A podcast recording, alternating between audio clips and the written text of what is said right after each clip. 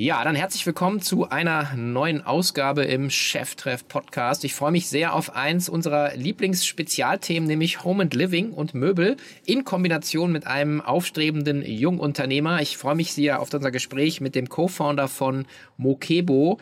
Hallo Philipp Kehela. Hey Sven, äh, danke dir für die Einladung. Ich freue mich äh, heute bei dir im Podcast zu sein. Herzlich willkommen zu Cheftreff, dem Future Retail Podcast von Sven Ritter. Im Gespräch mit den Machern und Innovatoren der digitalen Handelsszene. Ich freue mich auch und wir hatten ja schon mal die Gelegenheit im K5 TV, das kann man sich auch im Club anschauen, aber für alle, die, die diese Session nicht gesehen haben, wer bist du, was machst du? Ja, äh, ich bin Philipp, 30 Jahre. Äh, ich bin gebürtig aus dem Ruhrgebiet, äh, habe dann lange Zeit in München gelebt, ähm, bei Amazon gearbeitet, über fünf Jahre in verschiedenen Positionen. Bin dann 2018 ähm, zur Gründung zurück nach NRW und habe in Köln zusammen mit meinem besten Kumpel Mokebo gegründet. Ähm, das machen wir jetzt seit bald vier Jahren. Vielleicht zu Mokebo ein, zwei Sätze. Mokebo ist eine Direct-to-Consumer-Möbelbrand wir vertreiben verschiedene exklusive Produkte aus verschiedensten Produktkategorien ähm, über den eigenen Webshop, äh, aber auch über äh, Plattforms wie einen Otto oder einen Amazon. Und genau, machen das und äh, freue mich da heute nochmal tiefer ins Detail gehen zu können mit dir. Mhm. Super cool. Ich, ich habe ja äh, auch immer Gelegenheit, tolle Gespräche zu führen und, und äh, der ein oder andere ist so ein bisschen so wie so ein Offspring von Amazon. Also Jörg Kundrat zum Beispiel, den ich jetzt hier auch hatte mit, mit Kawaii oder gestern, kein Offspring von Amazon, aber jemand, der eben mit diesen Plattformen gestartet ist, so KW-Commerce, Jens Wasel. Also äh, da ist ja extrem viel Dynamik drin, immer schon gefühlt und, und jetzt noch mal mehr. Was war denn bei euch so 2018 auch ausschlaggebend? War es deine Amazon-Expertise? War es ein Fable für Möbel? War es vielleicht war es eine tiefgehende Analyse? Also was, was, wie seid ihr in diese Entscheidung dann auch äh, sozusagen ja. eingestiegen?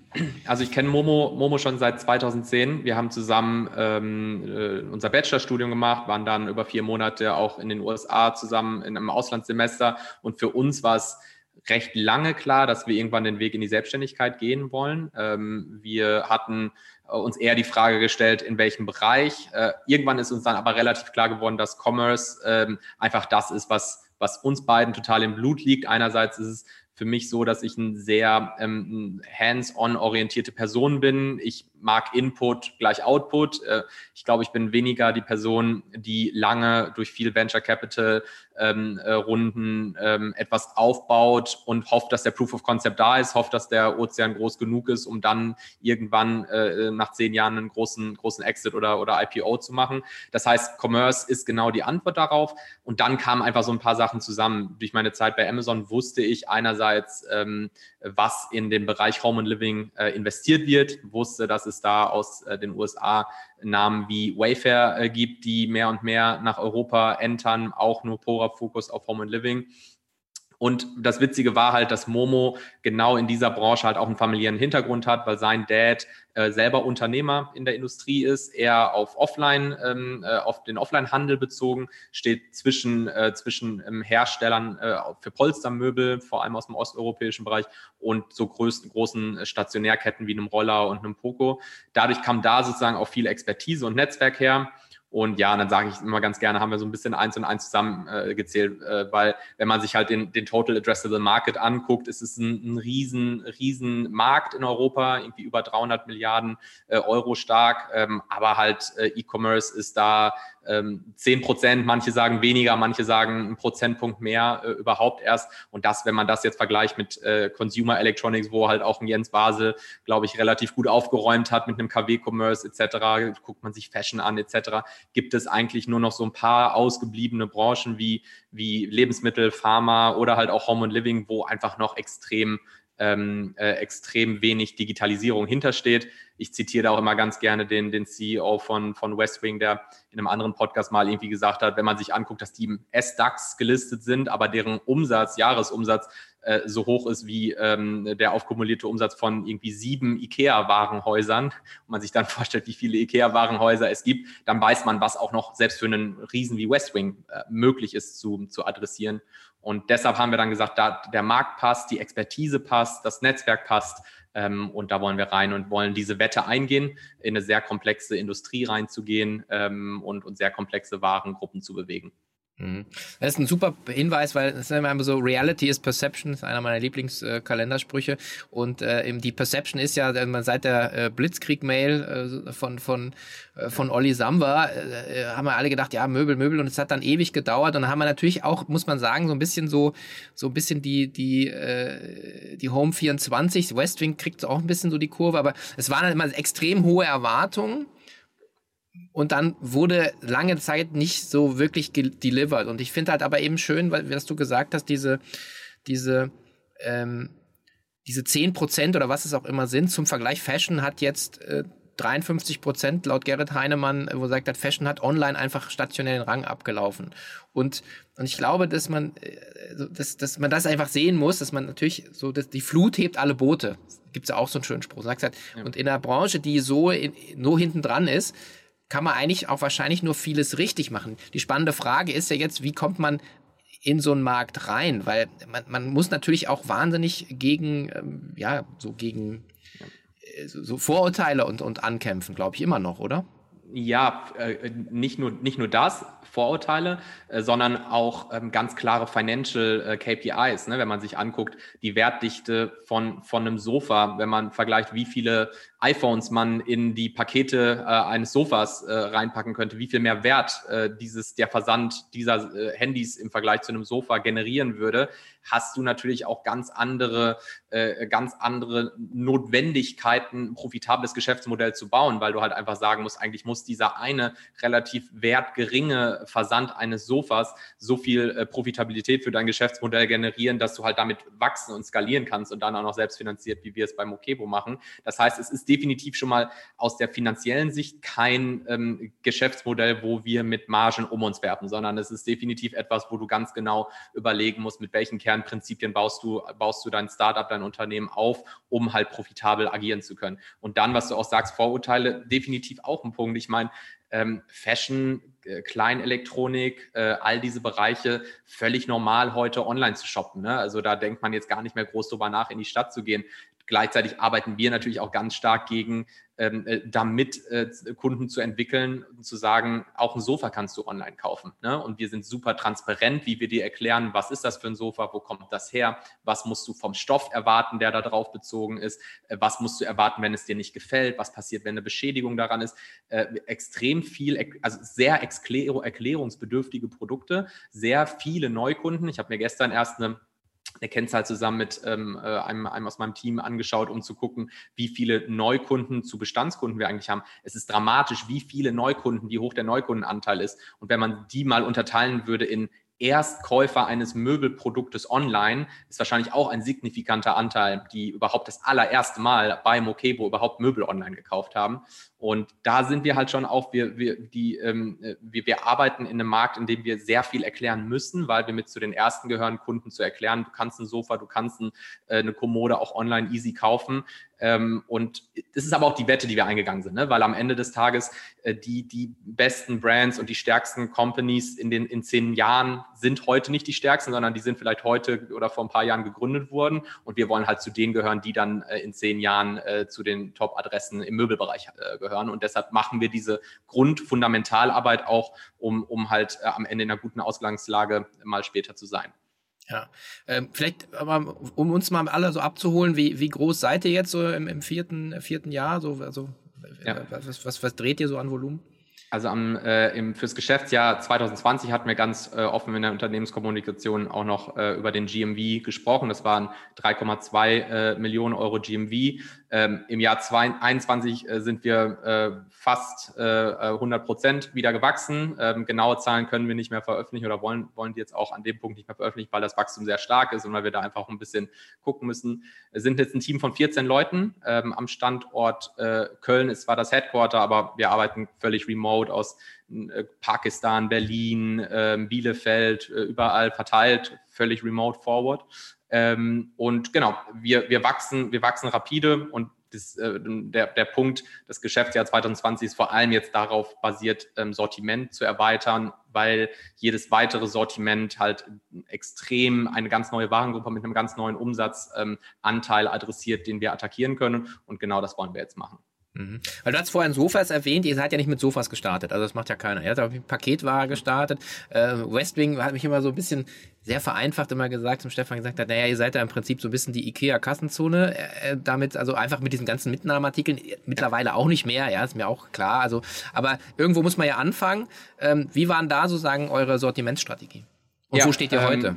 Genau, also das hat natürlich für, für, für einen Westwing auch äh, total, total Sinn gemacht, weil wo kommt die, die Marge ähm, auch bei, in einem IKEA-Store her? Die kommt durch die Mitnahmeartikel, ne, weil es halt einfach sonst kein so margenträchtiges Geschäft ist. Ähm, wir sind gestartet mit, ähm, mit Kastenmöbeln. Ähm, es waren sehr, sehr preiseinstiegsorientierte Nutzschränke, ähm, Kommoden, Nachttische, ähm, das war der Start mit einem äh, Hersteller aus Nordrhein-Westfalen, mit dem das sind wir, also, also so Flatpacks wahrscheinlich dann, ne? Die genau, so im, im, im, Jargon sagt man dann irgendwie Knockdown. Das heißt, die sind, äh, die sind sehr, die sind auseinandergebaut, ähnlich wie ein Ikea Billy aufzubauen. Ne? Äh, da musste, musste, ist es nicht kompliziert, das aufzubauen.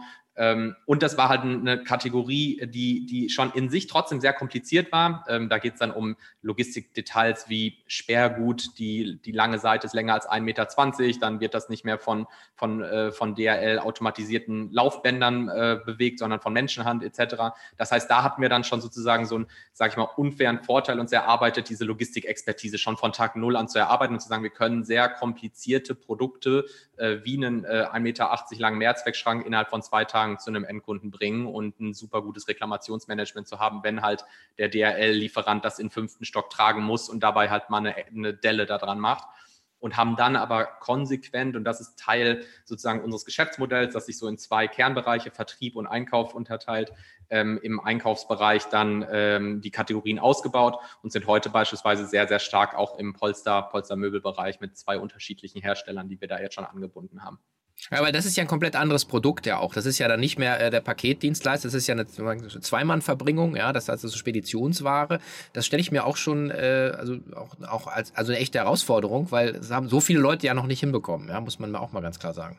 Ja, also, also deshalb hatte ich, glaube ich, eingangs auch gesagt, es ist äh, super wichtig, dass du von Anfang an sehr prinzipientreu bist, was dein Geschäftsmodell angeht. Und wir waren uns von Anfang an klar, dass unser Geschäftsmodell funktioniert, wenn wir in den Operations exzellent sind. Und wir haben versucht, eigentlich uns davon zu entfernen, zu sagen, was ist das für ein Produkt, sondern was brauchen wir für Partner in der Logistik und was brauchen wir für Technologien in unserer Warenwirtschaft, auf den Listings, auf unseren Vertriebskanälen, um, egal ob es ein Wandregal, was irgendwie ein Kilo wiegt oder ein Sofa, das irgendwie über 200 Kilogramm wiegt, das eine ist Paketware, das andere ist Speditionsware, was braucht es technisch, um äh, all das anbieten zu können dem Kunden mit einem, mit einem Versprechen. Und da war natürlich dann ein, ein Nadelöhr direkt, mit welchen Speditionsdienstleistern arbeiten wir. Heute arbeiten wir mit den zwei großen, äh, DRL Home Delivery, deren Speditionsservice und der Hermes, ähm, weil wir halt dann auch einfach immer vergleichen können zu sagen, äh, je nachdem welcher Standort des Herstellers, wo macht welches ähm, Geschäft mehr Sinn.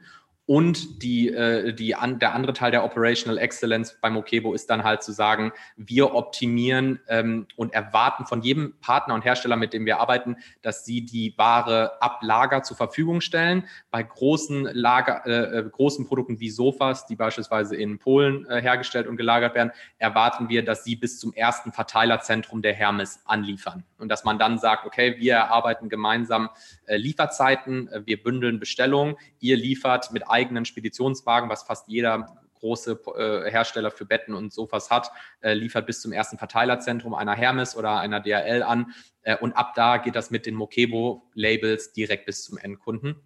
Und damit können wir sozusagen sehr agil äh, operieren, obwohl es ein sehr schweres Produkt ist, weil wir dann einfach sagen, die, die, diese Operations, diese Supply Chains sind von einem einer Lampe, die aus Dänemark zum Kunden geliefert wird, über ein Sofa, das aus Polen geliefert wird, über eine Kommode, die aus Nordrhein-Westfalen zum Kunden kommt.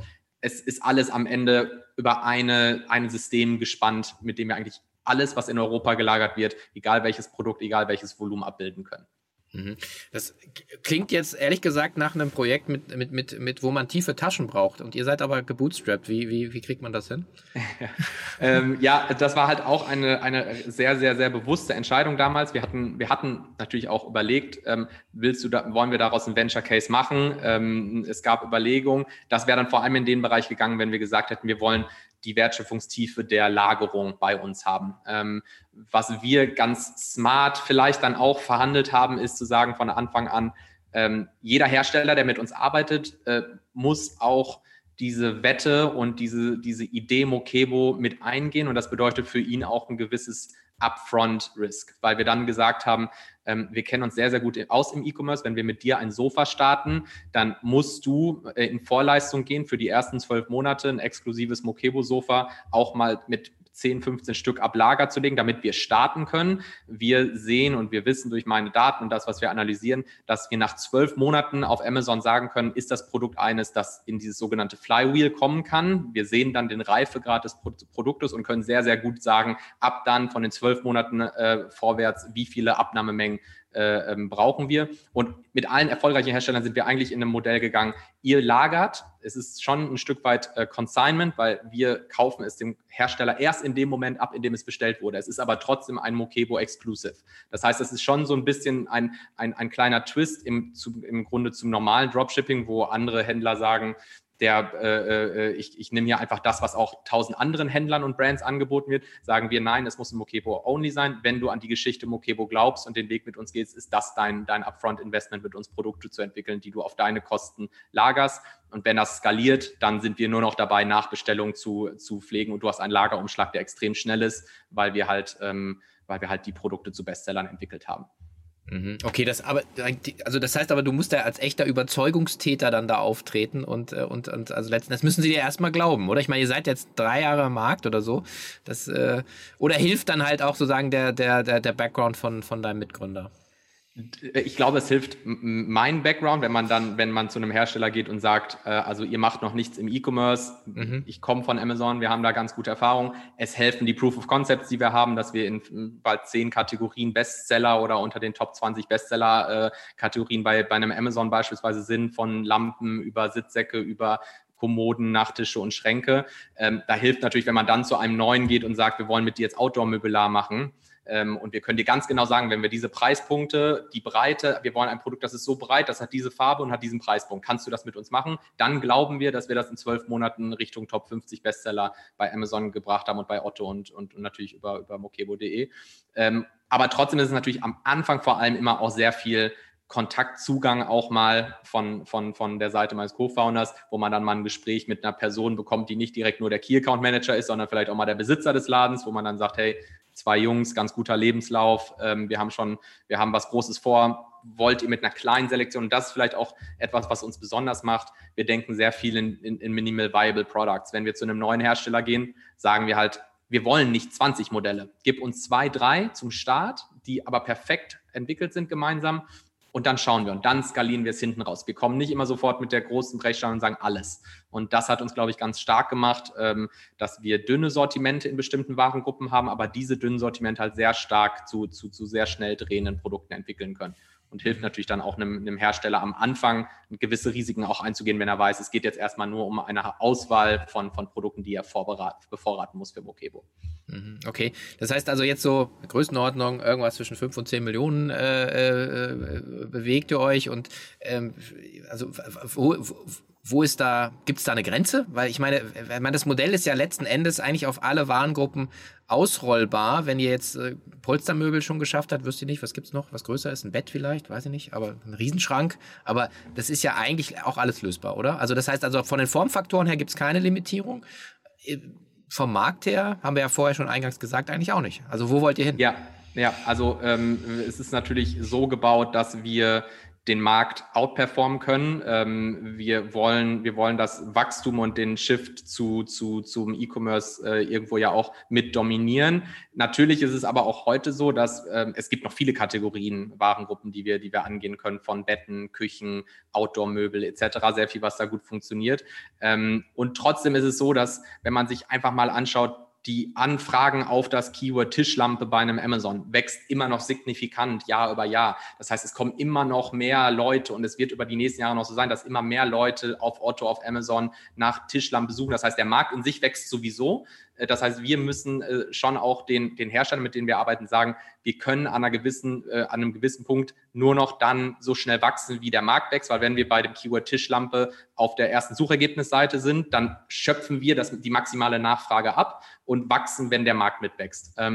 Äh, das ist das eine. Das andere ist aber auch, es gibt viele Warengruppen und was du gesagt hast, stimmt. Wir haben alles so ähm, definiert von unserem ganzen, von unserem ganzen Geschäftsmodell, dass wir jetzt eben sagen können, wir wollen alle Warengruppen, wir wollen Bestseller in allen Warengruppen produzieren.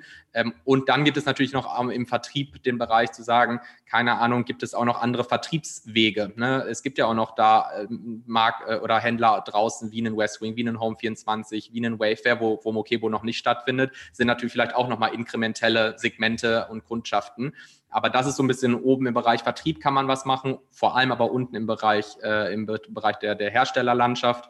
Ähm, und dann sehe ich da, also es ist schwierig zu sagen, es ist schwierig jetzt irgendwie zu sagen, in fünf Jahren sind wir bei 25 Millionen oder bei äh, 50 Millionen. Es ist halt eher so, wir haben es gebaut, dass wir, dass wir es sehr, sehr genau und sehr flexibel steuern können, zu sagen, was wollen wir dieses Jahr machen? Dieses Jahr wollen wir deutlich dramatisch mehr Sortimente aufnehmen. Vielleicht ist das Jahr 2023 dann einen großen Start auf irgendeinem anderen Vertriebskanal zu forcieren oder Internationalisierung zu forcieren. Ähm, wir haben, wir sind sehr bullish. Das ist auf jeden Fall klar. Ähm, das Wichtige ist, glaube ich, dass wir äh, bei unserer Kernkennzahl bleiben, Umsatz pro Mitarbeiter, dass wir versuchen, effizient und schlank zu bleiben und so lange wie möglich die Kontrolle zu halten, um dann vielleicht auch irgendwann darüber nachzudenken, hilft dann sogar auch nochmal ein strategischer Partner, der vielleicht noch eine große Herstellerlandschaft angebunden hat an sich, um noch mehr Produkte durch die Mokebo-Brand ins Internet zu bringen. Ähm, aber der Punkt ist definitiv noch nicht gekommen. Mhm.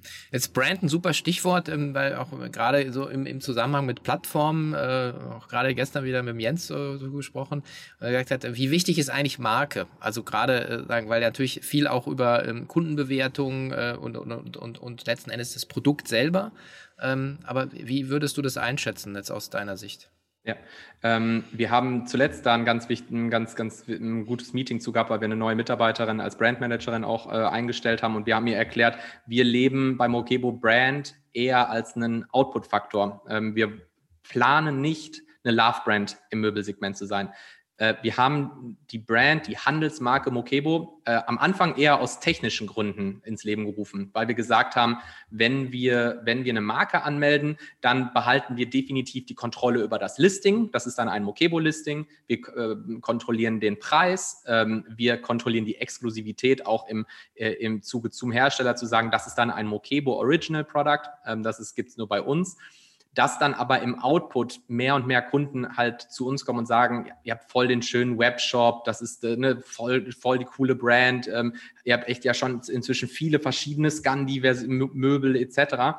Das ist etwas, was wir gar nicht so sehr forcieren. Wir brauchen die Brand aus der Technik heraus definitiv, eben weil das dieses die, das Dachkonstrukt ist, über das wir äh, äh, Hersteller ins Internet, in den in den E-Commerce bringen wollen, mit der wir ähm, mit der wir Sortimente ähm, im E-Commerce äh, erschaffen wollen von Herstellern, die sich das alleine nie getraut hätten und äh, auch auch Sorge haben, irgendwie sich in Abhängigkeiten zu einem Otto Retail oder Amazon Retail oder Wayfair Retail zu geben. Ähm, und Trotzdem wird sie immer wichtiger, weil es ist natürlich auch, es spannt natürlich auch eine, eine gewisse äh, Erwartungshaltung mehr und mehr auf Mokebo. Wir sind klein, aber wir bauen natürlich alles da, dafür, einer irgendwann mal sehr, sehr groß zu sein. Und dann wollen wir sagen, egal wo du Mokebo erlebst, ob es, egal auf welchem Online-Shop, du wirst immer den gleichen Verkaufspreis für dieses Produkt haben, ob es der Webshop oder irgendein anderer Vertriebskanal ist. Und du wirst immer die gleiche Erwartungshaltung daran haben, dass das Produkt das perfekte Preis-Leistungsprinzip hat, dass wir nicht an Sales teilnehmen, dass äh, äh wir ähm, äh, immer perfekt versuchen, das Produkt zu erklären, was die technischen Details und die Bilder angeht. Das kannst du, egal wo du Mokebo online erlebst, ähm, erwarten. Und dann hilft die Brand natürlich schon, weil es ein Ankerpunkt für den Kunden ist. Mhm. Also durch das Produkterlebnis dann.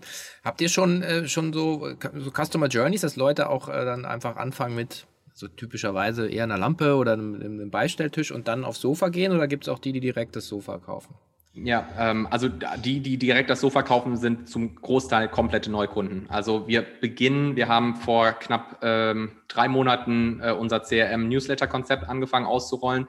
Äh, wir müssen fairerweise dazu sagen, ähm, die, die Customer Journey ist schon sehr stark Touchpoint-basiert für ein Produkt. Wir versuchen, Kunden sehr tief im Funnel abzuholen, sei es jetzt äh, der Kunde sucht bei, bei Google ähm, Ex-Sofa mit Schlaffunktion kommt auf uns, auf unsere Website, dann verfolgen wir ihn über Instagram, Facebook, wo wir ihm nochmal eine Ad dazu zeigen, weil er tiefer in den Funnel rutscht, äh, bis er kauft.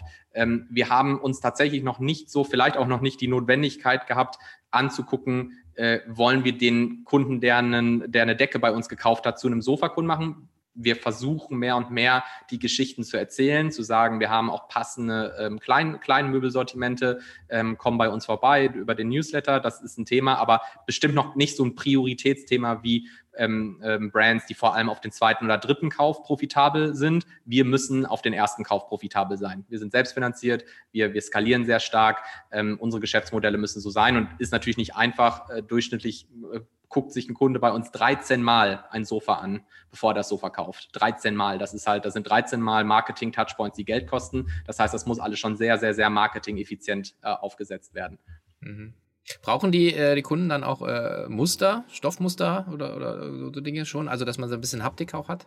Ja, es ist ein super, super erfolgreiches Projekt. Wir investieren da auch viel Zeit und, und, und Geld ähm, rein, äh, das Thema Materialproben weiter auszurollen. Wir haben das jetzt auch schon für, für unsere ähm, Holz, äh, Holzmöbel teilweise, dass man Holz, kleinere Holzstücke, um die Farbe, das, die Anthrazitfarbe oder die, die Eicheholzfarbe zu, zu sehen und, und mal auf den Tisch zu legen oder so, äh, bieten wir an. Bei Sofas auch ein super erfolgreiches Modell. Wir sehen ähm, eine 18-prozentige Conversion Rate von Stoffmusterkäufern zu Sofakunden, die dann das Sofa danach kaufen kaufen.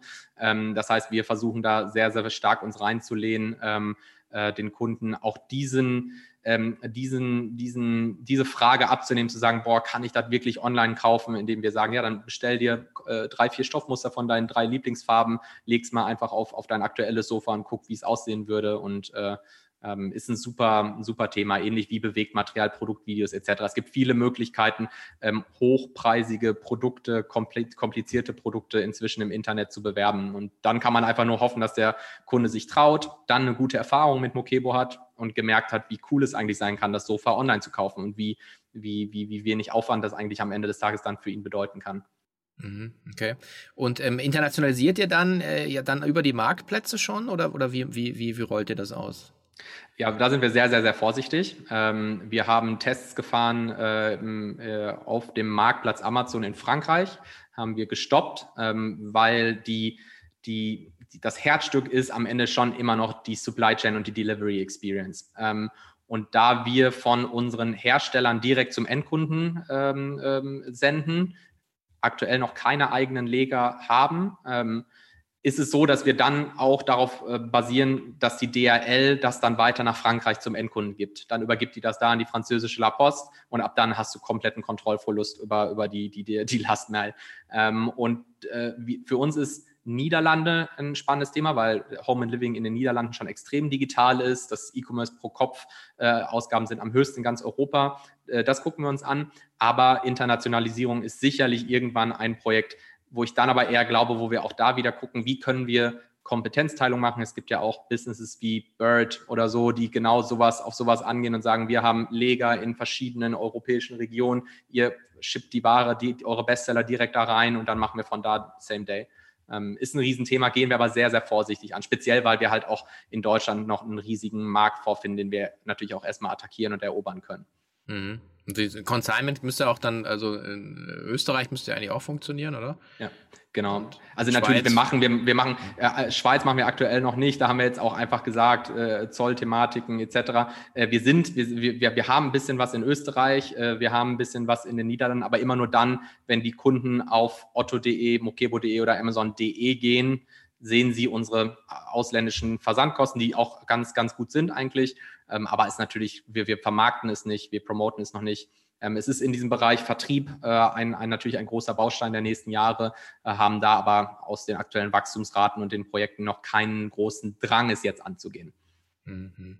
Was ich mir immer eigentlich frage, ist so, wenn man so äh, Alumni-Programme anguckt, so von großen Unternehmensberatungen, dann äh, machen die das ja immer weil dann man weiß, es gibt irgendwann Folgegeschäft. Wenn dann irgendeiner wechselt zu BASF in die Strategieabteilung, dann sagt man irgendwann, ja, wir brauchen immer ein Projekt. Dann sagt, ja, hol mal meine Jungs vom Berger oder meine Mädels von McKinsey. Äh, und dann ähm, ist das eigentlich so bei Amazon auch so, dass es sowas äh, so so im Prinzip äh, so, so, so eine so von euch jetzt äh, so gestartet, stärkt ja den Marktplatz, stärkt ja Amazon auch und ähm, ist ja, muss ja gern gesehen sein. Gibt es da auch so wirklich so aktive Verlinkungen und, und so Unterstützung oder ist das, äh, nimmt man das einfach so hin? Doch schon, doch schon. Ich glaube schon, dass, dass ähm, äh, Amazonians recognize Amazonians. Das kann man, glaube ich, mhm. schon sagen. Ähm, es gibt auch viele, viele, viele Gründer ähm, vom, vom Münchner Campus, die, die, die gegründet haben. Ähm, teilweise auch Commerce, ähm, teilweise aber auch SaaS-Businesses etc. Da mhm. tauscht man sich schon aus. Sehr, sehr gute Idee, dass man eigentlich da mal sagen könnte, muss ich mich echt mal informieren. Ähm, äh, wenn man da die, wenn man mit einem BCGler spricht, da gibt es dann meistens nur ein, eine Geschichte, die erzählt wird, ja, dann bin ich hier wieder jetzt beim BCG-Treffen, dann habe ich den von BCG, der hat mir noch den Mitarbeiter dann gegeben, dass ich den heiern konnte und so. Das ist ja immer ganz witzig, wo man so denkt, wow, ihr seid, also es ist wirklich krass, wie das gelebt wird. Das ist ja fast wie, ja, wie eine WHU-Alumni. Ähm, und finde ich eigentlich eine super, super coole Idee, wenn man sieht, wie, also ein Amazon produziert ja auch so viele Unternehmer durch die Unternehmenskultur selber, ne? weil bei Amazon hast du halt eine sehr unternehmerische Mitarbeiterkultur. Die Mitarbeiter sollen und werden aufgefordert, ähm, äh, die Press Releases, was so ein, so ein Werkzeug ist, um, um neue Innovationen zu schaffen, äh, Press Releases zu schreiben zu neuen Ideen etc. Das heißt, da wird es wahrscheinlich noch viel mehr geben, von denen ich jetzt aktiv nicht weiß. Das heißt, es gibt da noch keine so eine Gruppe, von der ich zumindest weiß. Mhm. Ähm, aber hast mich auf eine gute Idee gebracht. Das kann ja. sicherlich Wert stiften. Genau. Können wir dann so Loved by K5 dran machen? Äh, genau, das, das, da, kommt das, da kommt auf jeden Fall der, der blaue, äh, das blaue Herz-Emoji dran. Genau, wir haben ja Markus Schöbal schon gewinnen können für die K5-Konferenz jetzt äh, 2022, äh, wo wir ja von stark von ausgehen, dass das jetzt alles klappt. Äh, ja. Insofern wollen wir mal schauen. Ist ja auch ein, ist auch ein, war damals ja mein, mein, mein Manager, Manager und wir, wir tauschen uns auch immer wieder aus. Ähm, ist natürlich auch super mit ihm äh, den, den Austausch zu haben. Ähm, er weiß, dass ich den Marketplace gut kenne. Ähm, er weiß, dass ich der Company immer noch extrem verbunden bin, viele Freunde dort habe, ein großer Fan der, der Unternehmenskultur bin. Ähm, und das hilft natürlich auch, ihm wie auch mir ab und zu mal äh, die, die Händlersicht zu bekommen, wissen, dass ich verstehe, was, was das ne, was, was der Wunsch und Wille von, von, von Amazon dahinter ist. Ja, das mhm. macht total Sinn. Okay. Ähm, was, wen sucht ihr noch vielleicht? Können wir einfach auch mal, mache ich auch mal gerne, irgendwie mit jetzt 14 Leute, ähm, du hast gesagt, ihr könnt remote äh, arbeiten, ihr könnt die Leute remote onboarden, also das ist sozusagen kein Hindernis, äh, ja. wenn man nicht nach Köln will. Ähm, wobei, Bielefeld, Köln würde ich jetzt eher Köln machen, aber gut. Ähm, äh, ähm, die. Das darf mein Mitgründer nicht hören, der aus Bielefeld ist. okay. Ja, ja, gut. Ich komme aus Hannover, also ich darf eigentlich gar nicht sagen. Ah, okay, dann, dann ja. Genau. Ähm, genau. Sucht ihr Leute? Was für Leute? Ja, super. Vielen Dank für das Angebot. Ja, also wir, ähm, wir freuen uns immer über den Bereich ähm, Performance Marketing, äh, gerade der Bereich Amazon, äh, Amazon Performance Marketing, der teilweise von mir sogar noch mit operativ betreut wird, wird langsam ein Bereich in der Breite des Spektrums der Produkte, die wir anbieten, ähm, wo wir Support äh, benötigen würden, vielleicht auch im Bereich Freelancing. Also es muss gar nicht, gar nicht nur sofort eine Festanstellung sein. Und der andere Bereich, der definitiv mehr und mehr äh, äh zu einem Nadelöhr werden könnte, ist natürlich dann der Bereich Content. Ähm, Texte, ähm, Bildsprache, Textsprache, das Ganze, wie bringen wir unsere Modelle zum Leben? Ähm, und äh, das heißt, da, wenn es da Leute gibt, die interessiert sind, mal sich mit uns auszutauschen, ähm, kreative Personen, die gerne Texte schreiben, ähm, Bilder visualisieren.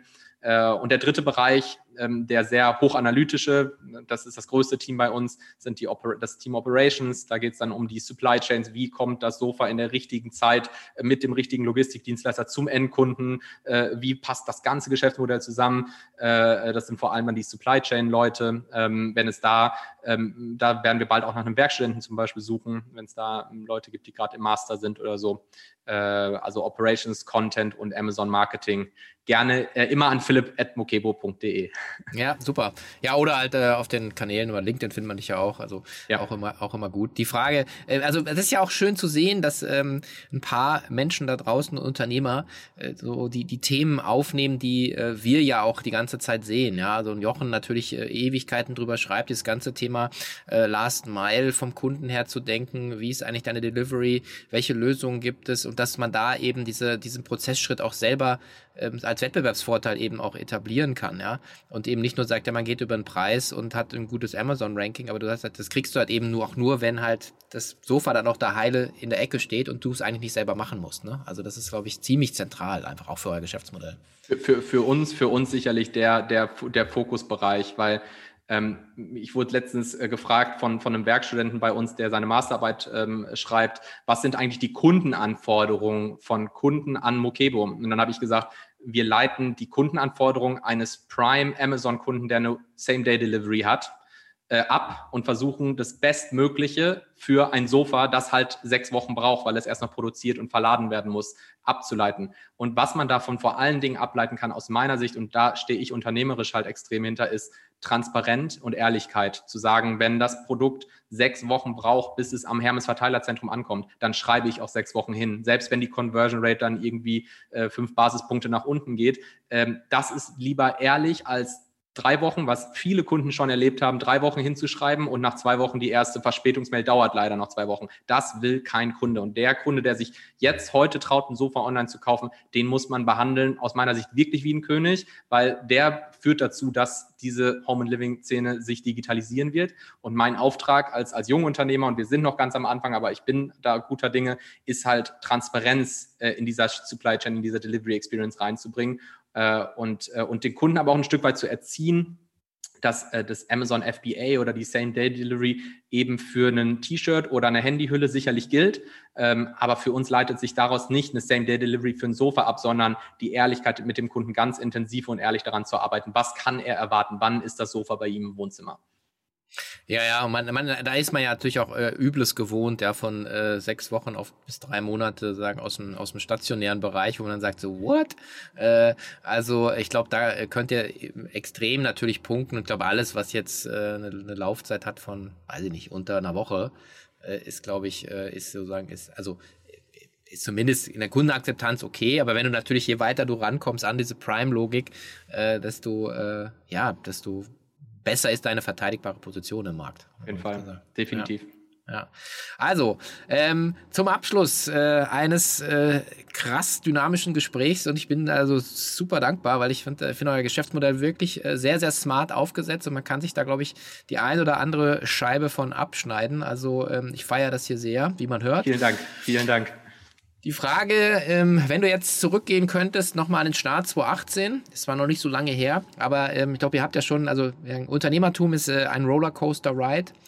Der Herr gibt, der Herr nimmt, äh, oder wie ich immer so schön sage, bei Goethe, wer das nicht kennt, das ewig stirb und werde, ist ein trüber Gast auf dunkler Erde.